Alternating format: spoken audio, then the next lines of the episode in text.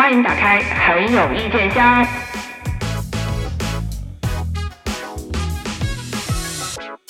从前有一个精神病患者，他以为自己是个蘑菇，于是他每天撑一把伞躲在角落。有一天，他碰到一个蘑菇头，便问他：“哎，你也是一朵蘑菇吗？”那个人说：“嗯，我是张雨健。”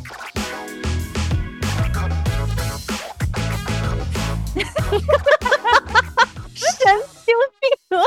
哎呦，那个 那个哪弄这么个老笑话？双 双女主的那个大戏嘛，我们的当打之年。哇塞，哎，张雨哎健是不是呦我的离婚之后失心疯了？他离婚之前，他脑子也不怎么精明啊。不是，可是他这个演，他怎么能把一个富二代演成一个？我都觉得他是不是有点侮辱我们，就是智力发育不是特别健全的人群？就他是在侮辱智障的那个感觉。他为什么把自己这个角色塑造成这个样子啊？就离婚了，演技判给了吴倩。跟好多，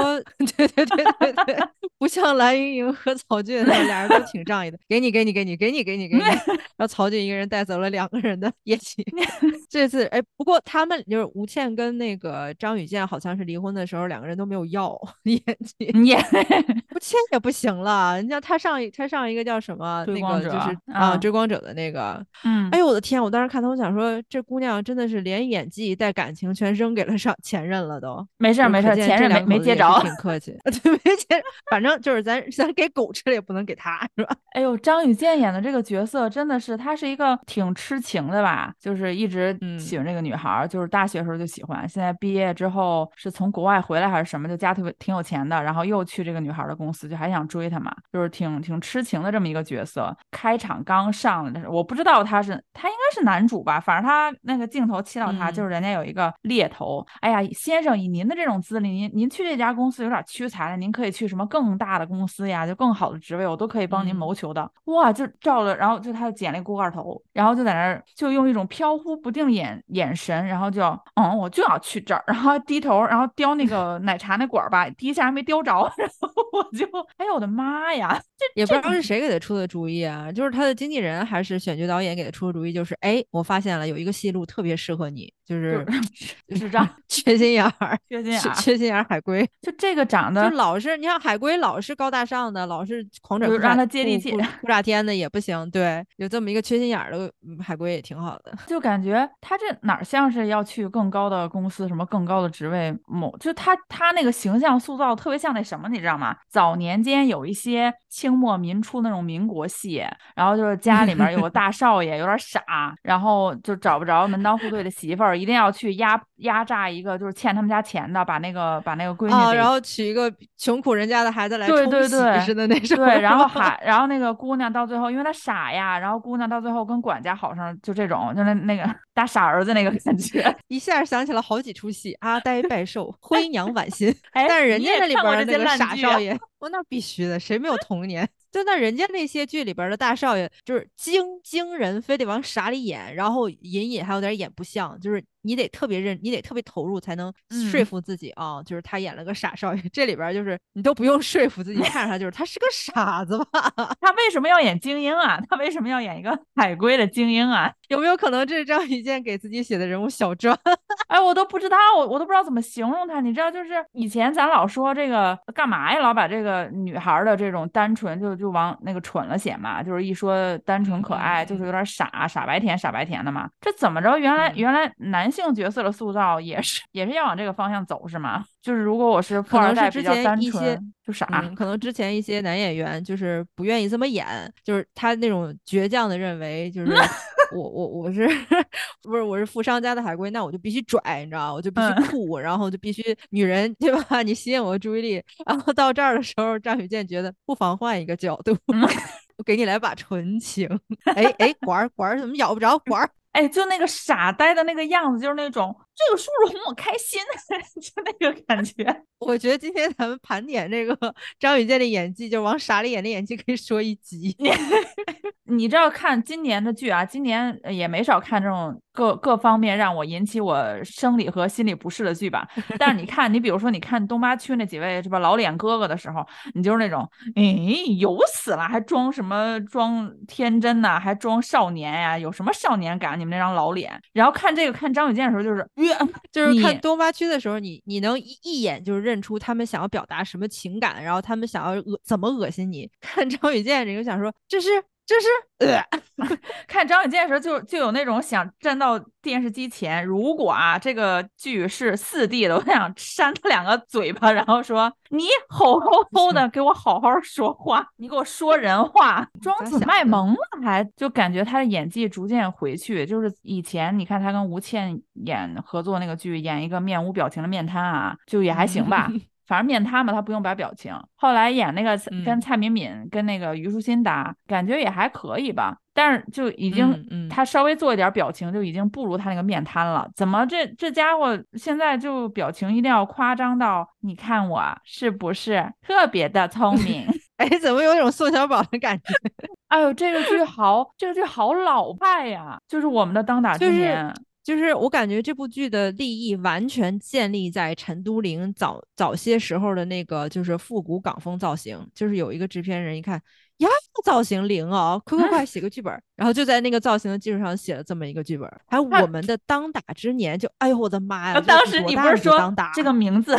这名字有点欠揍啊？对，就有点欠揍，加上这个这张雨健演的这个大蘑菇头更欠揍。不是这个剧，哎呀，我都难以形容，因为我觉得好好久没有看过这种，就是全部主演都是用那种古早的偶像剧的配音。就是他的配音到，甚至他走路穿高跟鞋在地板上哒哒哒的声音，都是配出来的那个后期加上去的声音的那个音效。我不知道是因为因为里面不是有邓萃雯嘛，是是为了嗯照顾，因为他是用配音，所以全剧就都改成用配音吗？那个配音好，哎，那个配音就好像唐嫣早期的那些偶像剧，什么什么克拉恋人呐、啊！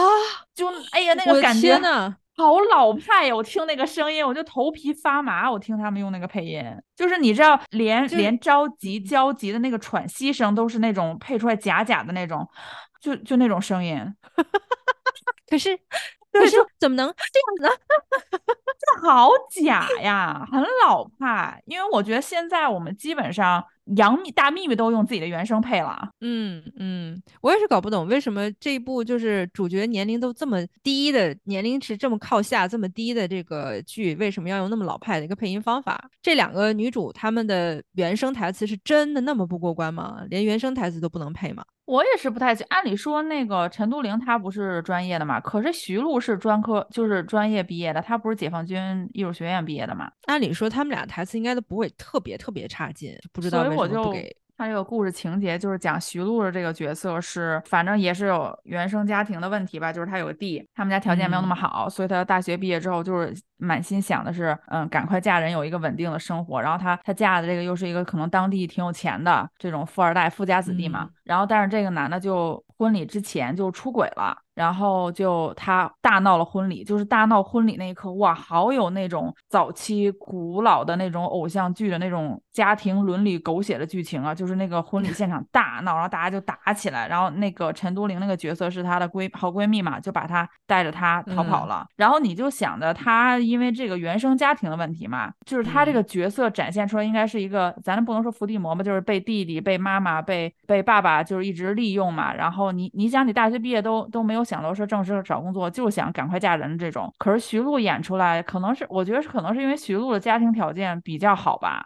她演出的就嗯一点儿也没有他们家有任何的问题，就就觉得趾高气扬的，特别像那种被就是 Rachel 你知道吗？被爸停了信用卡，嗯，然后嗯出去过一段他那个时间生活对他那个样子真的是就是好硬气，就是那种我虽然穷，但是我很硬气，就是明明是一个灰姑娘的角色，但是为什么有一有一有一种公主的那个底气在？就是哎，对你没钱，你哪儿来的这个底气？就是你这个角色塑造的怎么这么混乱？他第一集出来就是回家的时候跟他弟说什么，他弟还过来关心，哎呀姐，你这个怎么怎么怎么着，你这个婚礼的问题，然后他还在那说你给我滚开，然后我说好横啊，感觉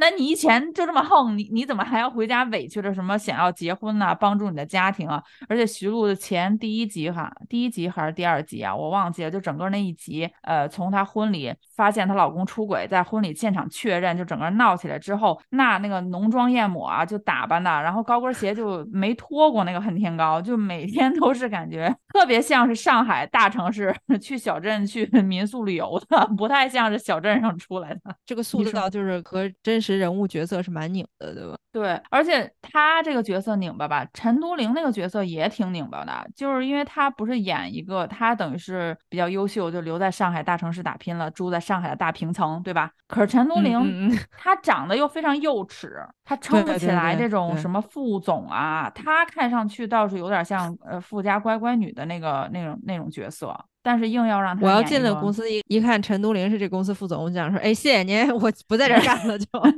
就他长得特别像是一个呃，不能说处嘛，就可能是研究生毕业，过了实习生，现在正嗯在奋斗的一个女孩子，她的形象比较嗯符合这跟她年龄其实也挺相符对的，，就感觉是小孩硬养硬要装大人的那个感觉，嗯，就穿穿穿姐姐的衣服，穿妈妈的衣服，然后就显得很酷，很很潇洒。然后他们两个然后那个，然后再一跺脚是吗？对，皱眉一跺脚一嘟嘴，他们两个这段就是姐妹情也很诡异。他打的这个是什么现代都市女性励志剧？不是讲什么双女主嘛？讲的是姐妹情嘛？完了，看上去就老觉得哪儿特别别扭。可能是我觉得咱们这种好朋友好像没有这么相处的，就是他是有点那个东八区的那个嗯姐妹情的呃进化版，你知道升级版。就有时候他俩那个说话，就感觉两个女孩子之间这样对话好奇怪啊。就比如说呃在酒会上，他发现了。他发现了我跟一个你不是很喜欢，就是他不太喜欢的人在一起，然后在回家的路上就是下着雨啊什么的，然后在车里突然间开始发脾气。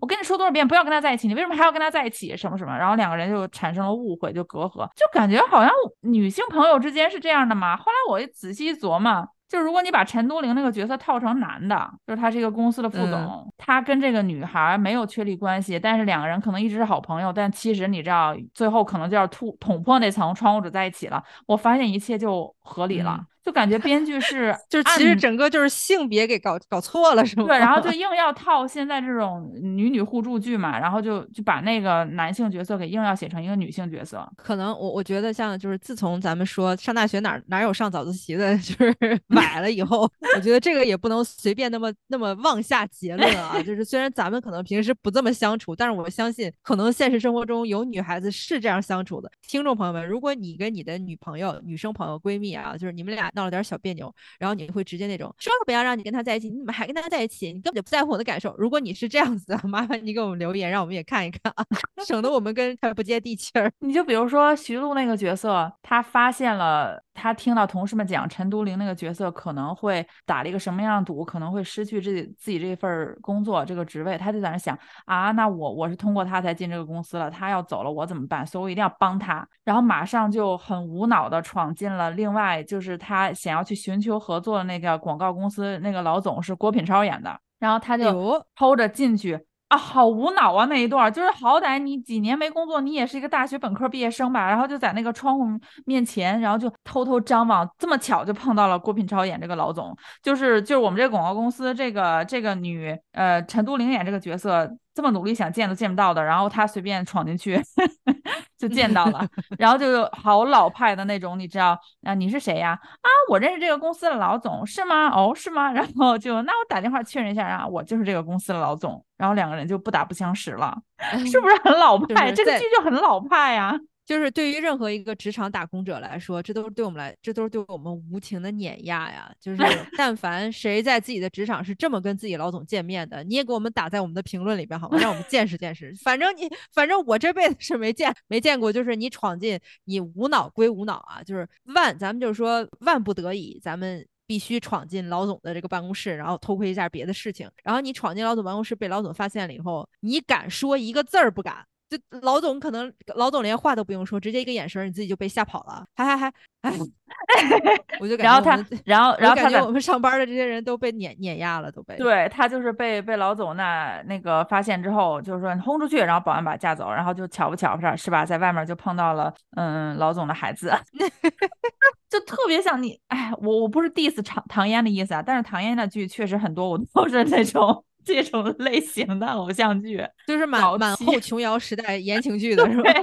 就是那个配音呐、那个剧情的走向啊，就都是这种，我很难以想象一个打着现代都市女性励志，她她真的除了是那个上海大平层之外，它处处都是老派的，就是十年以前的偶像剧那个那个风格。完了，最搞笑的是，可能这个本子就是十年前的本子，就是直接铺铺尘土，直接拿出来拍了。然后最逗的是，看一看，有一天，哎，就照这个女主，女主坐在徐璐坐在沙发上。然后这个段剧情就是空白的，就是照他在沙发上看什么剧，给了一个好大的特写。电视里面是刘涛姐和，哎，主要是第一个特写镜头还没给刘涛姐，给的是杜淳老师。我当时就，哎呦我去，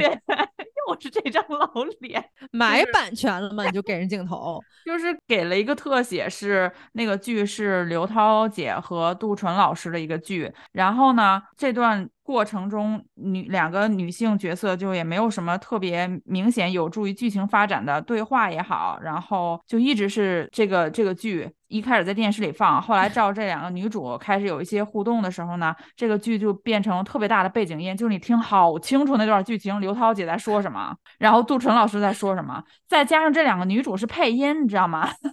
那段就听不清，就一直听剧中剧，你也不知道你是看哪个剧里面套着哪个剧。就是其实就是虽然是在主看这两个女主，然后但是想说，哎，我也想听听刘涛老师怎么说啊，就就整个全窜了，大概有四五分钟吧，我感觉就挺挺长的。然后我还去查了一下，我在想是不是同一个公司出品的，也不是，也不是同一个导演，也不是同一个编剧，就就这是怎么一个状况呀？就突然之间。哎，那那现实中是有那部剧的吗？刘涛有，哎，那部烂剧我也看过。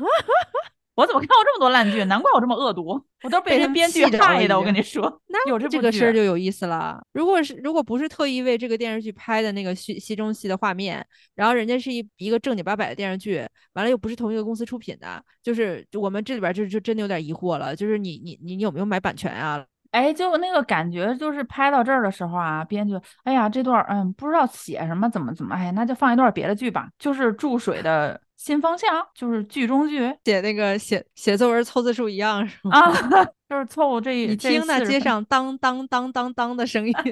哎呦，就就演一个女主成成长这个励志的故事，就是在在坐沙发上坐了五分钟就成长励志了。哇，这个这个成长真的是神速啊！成长成长快速套餐咋的？就要不然来一部就这么省事儿的话，以后编剧工作就来一部那个主演一直坐沙发 看各种各样的电视剧，给我们切俩镜头就行，然后。成长型的呃励都市励志剧，我觉得也可以。坐在上海就这个这个主人公就是决定，对这个主人公就是最近在生活中受了一点挫折，然后决定不行，我要成长，然后我要让自己蜕变，然后就请了一个星期的假，然后再坐在家里，然后把所有电视剧都排好，按时间按顺序。然后按主题排好，然后每看到一集的时候，然后就是出现一个灵光乍现，原来我在生活中是遇到了这样一个问题，没有好好解决，然后一个一个一个问题一个问题解决，等七天下来以后，这个主人公出关了以后，他也就成长了，成长了，是不是很好写？编剧老师们，这个剧真的是，尤其是你知道，本身你单看它吧，可能也不觉得它那么烂，就只是觉得很老派，就不看了。可是同期又上了几部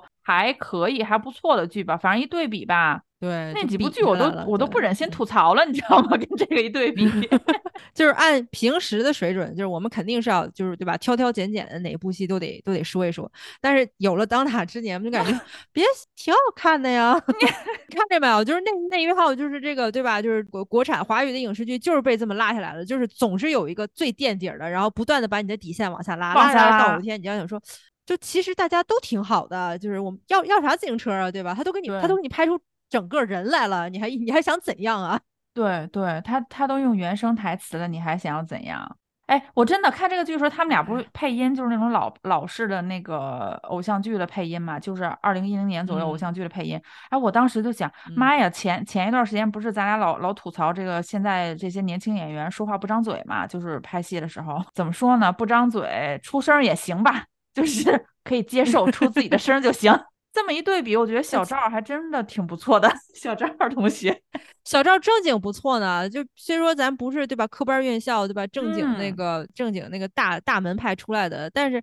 早年也拍过一些对吧，让人哭笑不得的偶像剧什么的。对，但是人家这几年进步是很明显的呀。他而且我发现小赵真的就特别适合演这种小人物上来的，上来哎没错没错他真的别演大女主。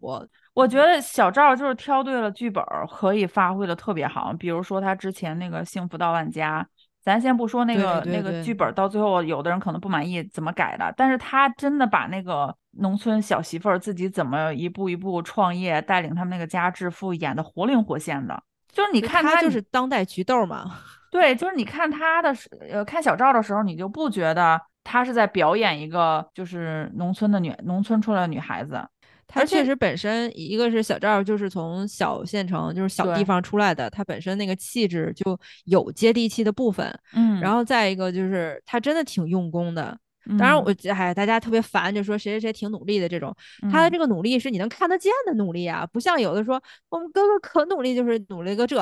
人家嗯小赵是你一步一步看他早早刚开始从找不到自己的定位，然后到慢慢发现自己定位了以后，你像之前大家不是也诟病他的台词嘛，觉得他台词嗯说的不好，就是太就是嘴不利索。慢慢慢慢你能感觉到他台词说的比原来好了。我看他这个风吹半夏，明显的能感觉到他的台词是有进步的。当然了，我我嗯我们也确实必须要承认，就是现在这个水水平线被拉得很低之后嘛，你听他台词就觉得挺好。其实他台词也没有没有到那么好，跟专业的，尤其是跟他搭戏的这些老戏骨一比，还是有差距的。就对对对，又又变全戏最差了。对，就是但是但是就是跟其他的这些同样的还是科班出身的这一这一代的演员相比，我觉得他的台词真的是要强很多的。他可是非科班出身呀。嗯，我看《风吹半夏》，我太喜欢王劲松老师了。哎，王劲松老师演什么都好，就是演啊他演老奸巨猾也行，然后他演这种就是市井小人也行，他演那种就是深藏不露也行，亦正亦邪，就他演正面人物就是正面人物，他演就是反面人物就是反面人物，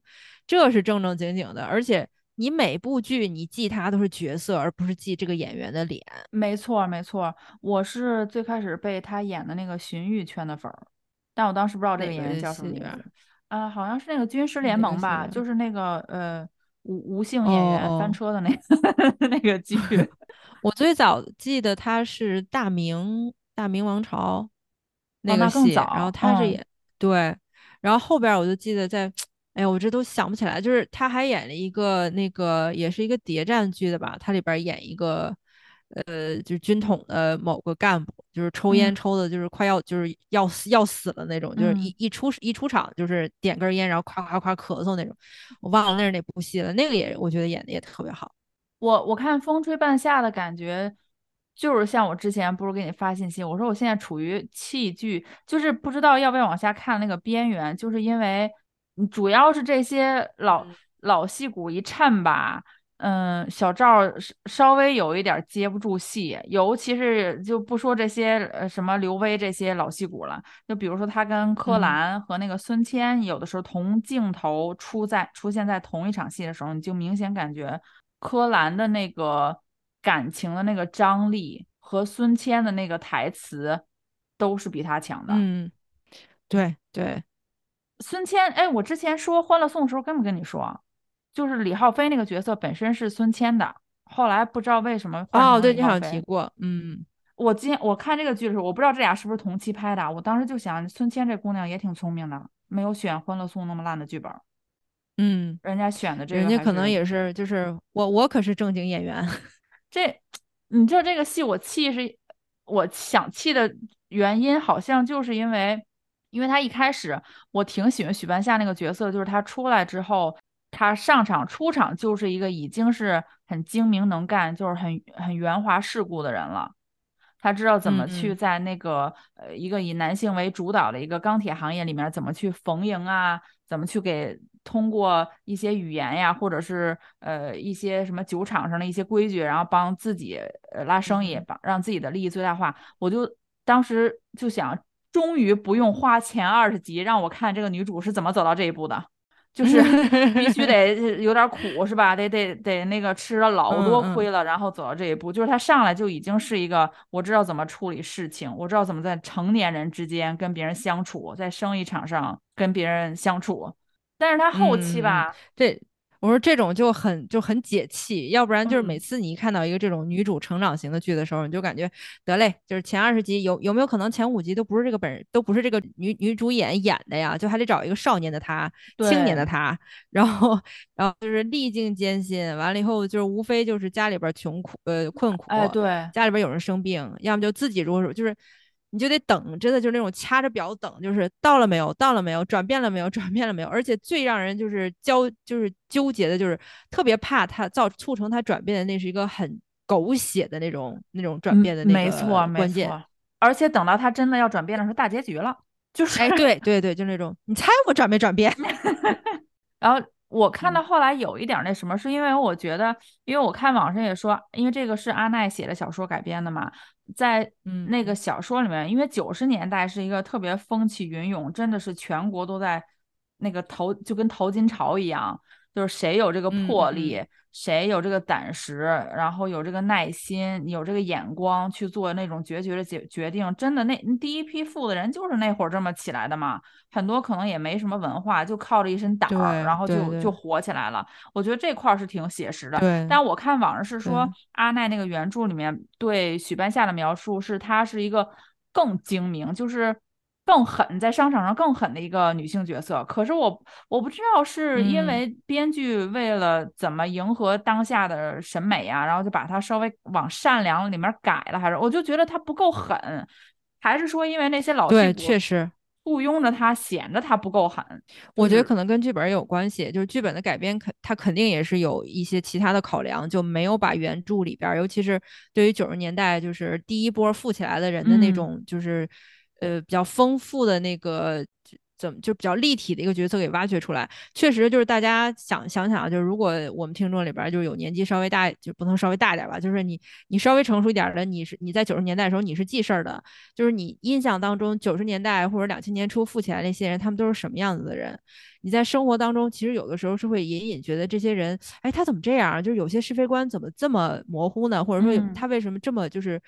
不屑于我们？就是比较坚持的对错呢，但恰恰是因为在那样一个比较对吧，就是比较冒险的，而且是属于你谁先抢着机会谁能获胜的那样的一个大时代，你有些致富或者说有些成功的机会，它就是在灰色地带里边赚取的。没错，而那一批最早富的人，其实有一个非常非常一致的一个规律：那一批最早富起来的人，其实他们在那一波潮时时代潮水过去之后，两千年、两千二二零一零年左右的时候，这些人其实是过得并不是特别好。嗯，就是如果当时火起来的或者富起来这些人，他们到后面还是按照他们早年的那个规则去竞争、去经商的话，他们到后面肯定过得都不好。反倒是嗯。那些早年胆子很大，然后也做了一些对吧，就是含混地带的事情，然后嗯。他到了一定的时间了以后，他知道自己的那个智慧和自己的才华已经不足以支撑自己在新的时代继续竞争了，他就马上金盆金盆洗手不干了，我就守嗯着我自己这点钱，我也不会吃大亏。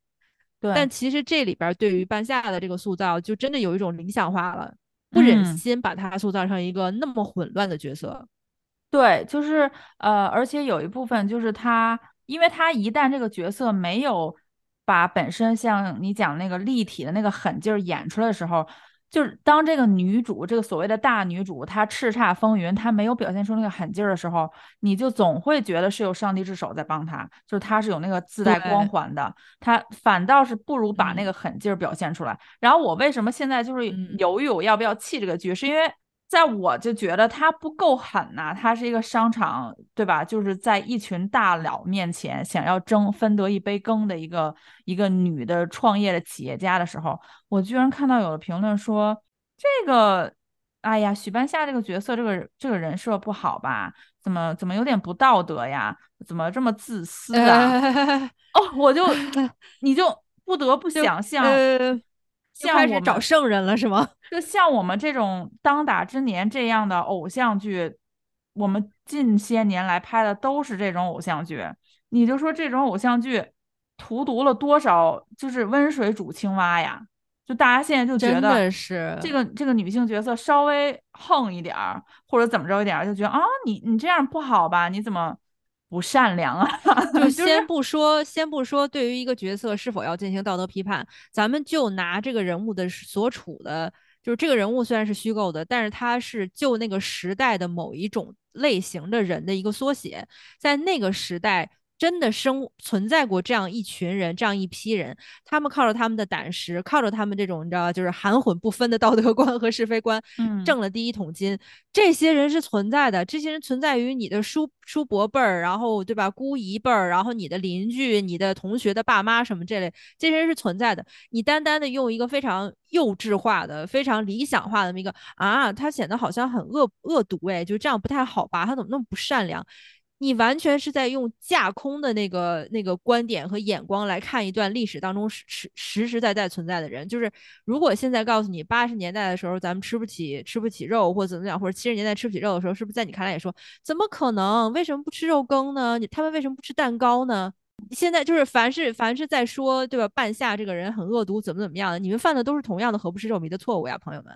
而且我就很反感啊，就我们现在这些编剧，因为老这么写嘛，反而反而你甭管写这个这个女主是怎么励志的，怎么怎么成长的，你要不然就是。前期就一直属于特别无脑的傻白甜，要不然你就得是顾全大局，你谁都得对吧？大公无私的这种大女主玛丽苏，反正你就得走这两个两个人人设当中的一种，要不然你就是人畜无害，要不然你就是那个大公无私、顾全大局。就是为啥呀？为什么一定要把这个女性的主要角色塑造成一个所谓的在对他人善、对他人呃让他人感觉舒服的这么一个大善人的角色呢？就我为什么要为别人而活？你懂我的意思吗？我我知道你肯定是这个角度，但是 我其实我的另外一个角度就是，观众朋友们，你们看电视的时候感觉是他怎么不善良呢？他怎么不替别人着想呢？咱们在职场的时候越混不都不都越变成人挡杀人，佛挡杀佛吗？同志们啊！你你你你你忘了你无数个对吧？无数个夜，然后跟你闺蜜打电话狂哭，我老娘这走后了不是东西啊什么的，以后老娘再帮别人，老娘不是人，你都忘了吗？你在你的现实职场中是属于越活越混不吝，越活越没道德的，怎么你看看电视电视剧的时候，你就要求那个主人公永远要替别人着想，永远要善良了呢？这不合理呀、啊！就是我们为什么？就所谓的这个善良，所谓这个好，是社会范围认知范围内，还是你认知范围内的好？因为有的时候你是觉得他做这件事在你看来不舒服，可是他做这件事对他自己是有益的，他也没有伤害到你。可能有的观众会说：“哎呀，我们上了一天班，自己在那个单位里边就是这种，你知道吧？勾心斗角已经很累了，我们就想回家看点轻松的，就想回家看点这种善良的。有当打之年，那你。” 对，那您就去看《当打之年》，就是那种啊，就是 梳了一个复古大波浪头，然后就就当了那个副总裁了，就就有的时候我就在想，我就其实这个也不只是国产剧，就包括韩剧，经常也会有这个问题嘛。就是这这个女主，我我们一说就是你你们有没有这个印象？就是你看一个女主，你前半程你看她，你替她生气，你替她着急的时候，弹那个弹幕上就经常有快黑化呀，快黑化呀，就是。为什么他一定要黑化才能够完成这个成长？完了，他黑化完了之后吧，其实也是那种你你认知范围内正义的一方，他也没有其实特别特别其实大部分的黑化就是大部分的黑化其实就是醒过味儿来而已，就是对，哎我去，我不能当老好人啊！就是这对这在大部分的这个职场社畜的日常生活都都都是每天一醒啊，就是哎，因为你不行你就让人用死啊。嗯，咱们咱们的剧就是过去啊，这个女的要为男的牺牲，现在呢就是女的要帮助女的，就是女女互助嘛。怎么我们女的不帮人活不下去吗？就是为什么一定要帮人啊？我就想问一下这些编剧主创老师们，女，请问这个女性角色为什么要帮助别人啊？就你生活中自己这么待着不行吗？对你，你就自己为自己着想一下不好吗？为什么一定要帮别人呢？就我们我们自己独立存在不可以吗？就怕你闲得慌嘛，就 给你找点事儿干，帮完男的帮女的。对，所以我就我就看到这个的时候，我就觉得，哎呀，本身我都想弃剧了，你知道吗？我看到这些评论，我就觉得不行，我要挺我们小赵，我要继续 看下去，就是为他贡献那一丢丢播放量。就是虽然说小赵在这个这个剧里面，有时候觉得，哎呀，他是不是是不是有点，尤其她后期就是成为一个比较成熟型的女企业家之后，就觉得她稍微有点接不住这个角色嘛，有点稍微有点往大了写了这个角色。哎，我就在那想，那个前两天不是看《县委大院》吗？我不就跟你说，我觉得她挺适合演，比如说刘涛姐那个角色，就她很适合出现在对对对县委大院里。对她就是他适合就是县县级以下干部，就是再往上可能还有点架不住。可是县级乡级都可以，嗯，县委大院，我我说实话，我我有点失望哎，我等了他很久嘛。对县委大院，我也等了很久。像像这种主旋律剧，尤其是以一个非常扎实的原作小说为改，就是为基础改编的这种剧，我一直都特别特别期待。你像县委大院也是，因为它宣传期挺，就是它宣传了也挺长一段时间，从从开拍，然后我们就特别期待。结果等真的播出了以后，我就觉得好像就是怎么说呢，就感觉除了这个县长啊，除了梅小哥县长之外，其他所有的这个配角们我都挺喜欢的。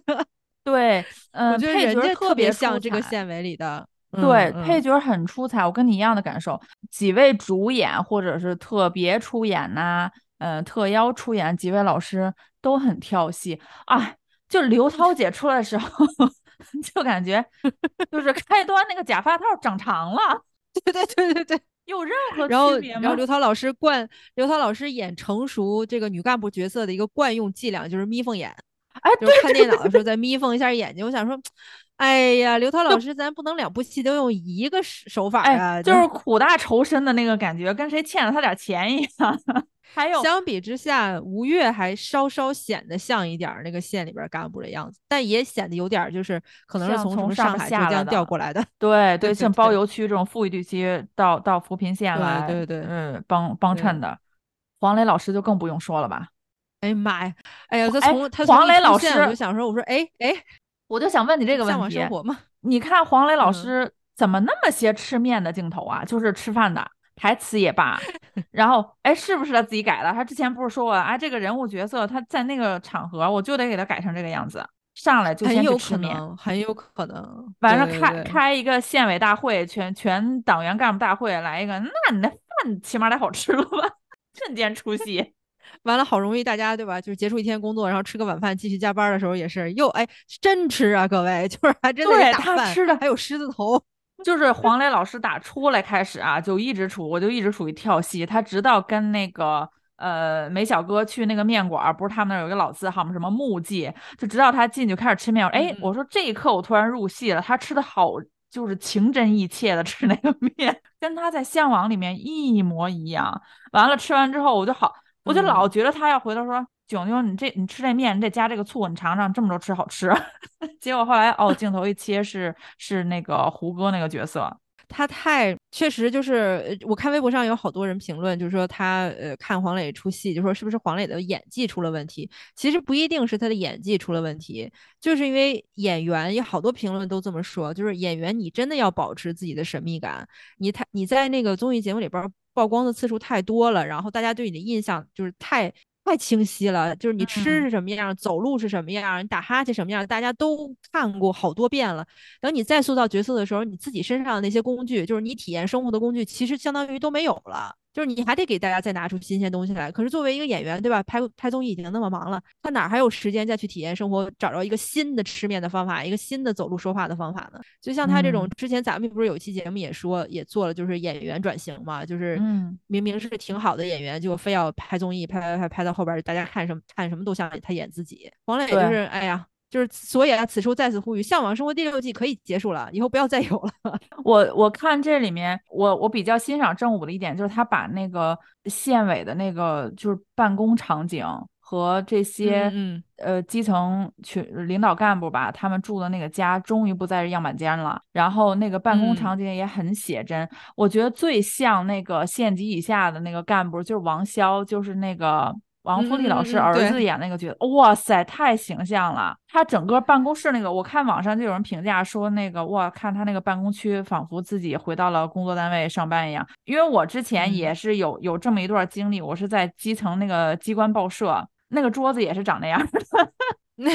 一毛一样，统一采购，我觉得对对对对对，就很像那个。你别说，我没在国内基层工作过了，我一看那个，我都想说，哦，好压抑啊，就就是很压抑。你在里面也不敢说。张新成一开始去那儿就就蔫儿在那儿，也不敢说话，就跟我去实习第一天是一模一样的，我也是不敢说话。对呀，就是你你一进那个氛围，而且大家都各自忙各自的，完了，确实张新成那个战战兢兢那个劲儿挺写实的。哎，那县委大院你觉得会继续看下去吗？我我不是特别想继续看下去，因为就是再一个就是我不刚才说了，除了主主演，其他我觉得配角演的特别好，我就觉得这个主演胡歌演的这个梅小哥县长啊，不是很能说服我，就是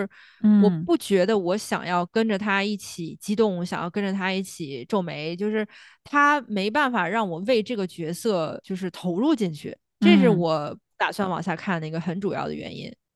就是不是黄磊老师也就没几集就下线了嘛？就是其他的那些副，就是因为你作为一部戏的主角，他是以他来推动这个角色的嘛。就是当他、嗯当他想要跟群众贴近的时候，我也觉得理所当然。但是有一种，你知道，就是有一种假假的感觉。不是说他演技假，就是觉得嗯这个人物好像就浮在所有的剧情之上。这对是让我不太想接，就是往下再看的那个原因。我想说，嗯，如果你是一直这么扶着的话，那我也不是很担心你的喜怒哀乐。突然有一种我要不要为了配角去把这部戏追完的这个感觉，哎，对对，现在现在就是追不追，完全取决于我有多想看这些配角。配角，对 对对，我都有一种就是能不能只不看他，因为